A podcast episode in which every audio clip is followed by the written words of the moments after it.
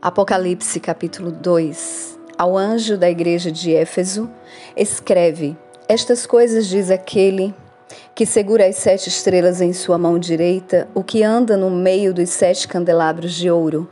Eu conheço as tuas obras e o teu trabalho e a tua paciência, e como Tu não podes suportar os que são maus, e tens provado os que dizem ser apóstolos e não o são, e descobriste que são mentirosos.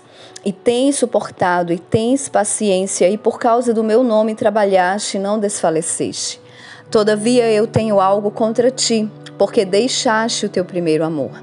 Lembra-te, portanto, de onde tu caíste e arrepende-te e faz as primeiras obras, senão eu virei a ti rapidamente e removerei teu candelabro do seu lugar, se não te arrependeres. Mas isto tu tens. Odeias os atos dos nicolaítas, que eu também odeio. Aquele que tem ouvidos, ouça o que o Espírito diz às igrejas.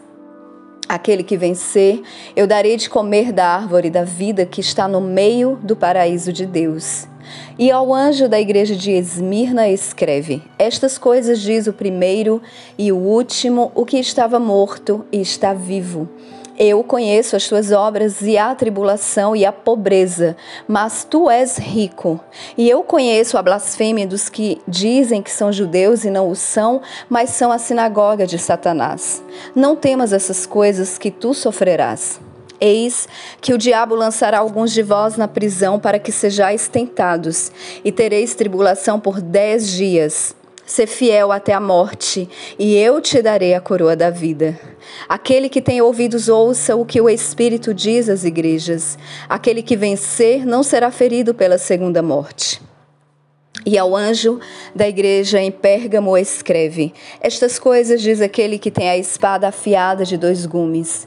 Eu conheço as tuas obras e onde tu habitas, onde Satanás está assentado.